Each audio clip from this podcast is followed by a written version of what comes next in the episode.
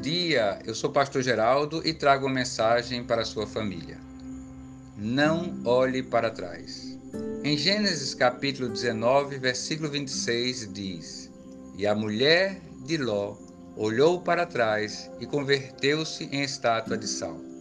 Em Hebreus 10, 39 diz: Nós, porém, não somos dos que retrocedem para a perdição, somos, entretanto, da fé para a conservação da alma.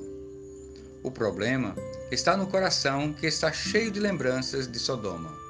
Assim como aquele povo no deserto tinha lembranças dos quitutes do Egito, lembranças de uma parte boa de um passado atormentado e de escravidão.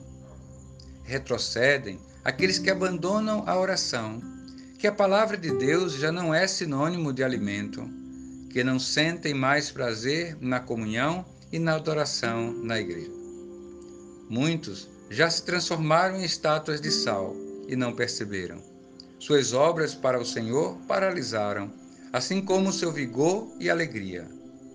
Em Lucas 9:62 diz: Ninguém que põe a mão no arado e olha para trás é apto para o reino de Deus.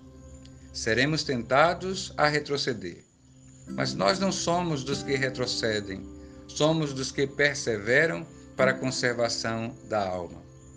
As vantagens e prazeres do mundo são passageiras. Elas são como vigaristas que oferecem lucro para ficar com a nossa riqueza. Não caia nessa ilusão.